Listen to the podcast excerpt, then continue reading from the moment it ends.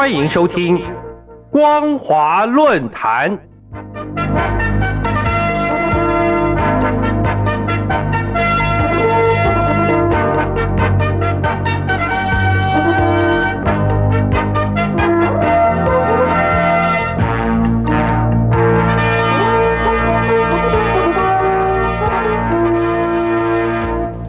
听众朋友您好，欢迎收听光华论坛，我是黄轩。今天的论坛主题是：越有中华文化自信，就越能主动向世界释放善意。各位听众朋友，我们都知道，二零一四年习近平将原本的道路自信、理论自信、制度自信的三个自信，增加了文化自信，而变成四个自信。近十年，他在各种重要讲话场合，不断的为社会主义、共产主义与中华民族五千年的传统历史文明做连结，为中华民族伟大复兴的历史使命奠定文化传承的理论基础。二零二三年，习近平阐释中华文化特性最重要、最有系统的观点，就是他在二月七号在贯彻党的二十大精神研讨班开班式的讲话。习近平建构了中国式现代化的五大特性，其中最重要的是，中国共产党承袭了中华文化中崇尚和平、发展、合作、共赢的文化特性。所以，中国式现代化会自然的认为世界各国本是一家人，所以提出构建人类命运共同体的宏大观点。习近平想以中国大陆自一九七八年十一月邓小平在十一届三中全会上定调的改革开放政策，以大陆四十几年来在经济上迅猛成功的具体实效。为中华文化的自信增添许多色彩。复旦大学中国研究院院长张维维教授更指出，具有中国特色的社会主义在中国的实践成功，让全世界看到现代化成功的模式。除了以美国为首的西方模式之外，中国大陆为世界提供了另一个选择。那就是中国式现代化的成功模式。现在的中国人从抬头仰视西方人，已经变成平视西方人。中国共产党在原本的社会主义现代化普通名词前面，添加了具有中国特色以及中国式这几个字，变成了具有中国特色的社会主义中国式现代化的专有名词。可见，共产党人对中华文化是充满了自信。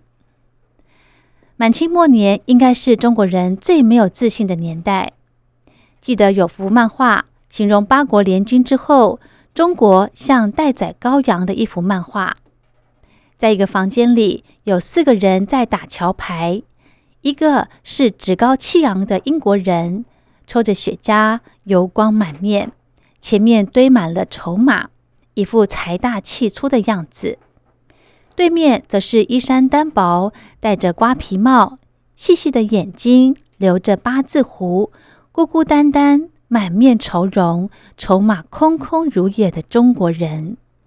而左边是穿着军装的法国人，面无表情；右边是戴着美国国旗帽子的年轻人。美国人在牌桌下用脚踢着英国人，表示他们暗通款曲。牌桌旁边一堆人在后面看牌、抽烟、喝酒，分别是德国、俄罗斯、意大利、奥地利和匈牙利人。一位日本艺妓在房间外面跳舞，眼睛飘向房间内，这表示日本当时还没有资格进房间。这幅画的讽刺性非常的强，代表世界各国当时地位的漫画，曾经在一次、二次世界大战以及美苏冷战时期登在报刊杂志上无数次。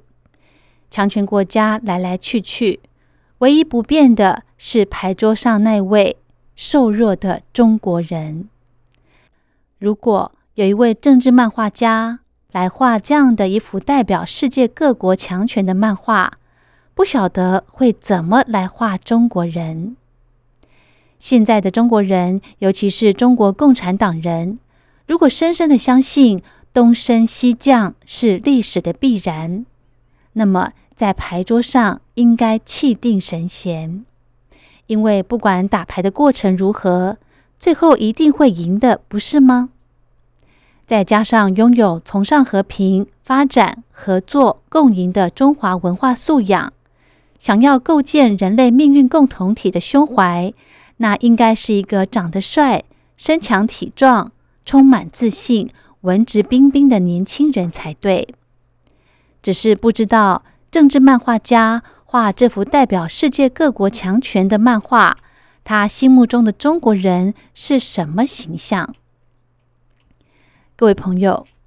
汉唐盛世的中国人以文化服人，以德服人。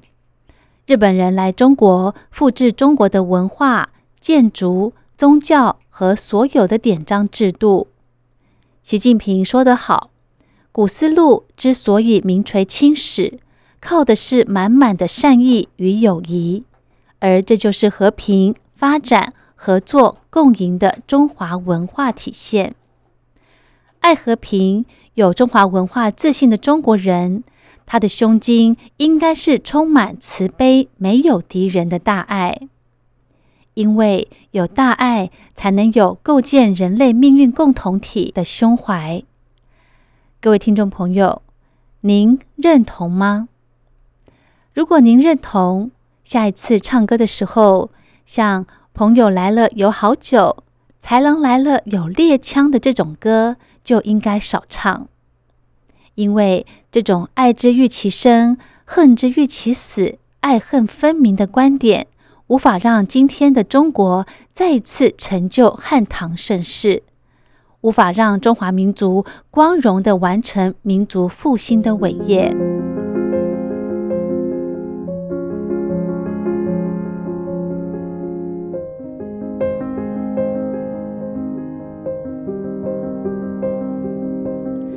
好的，今天的论坛是：越有中华文化自信，就越能主动向世界释放善意。我是黄轩，感谢您的收听，我们下次再会。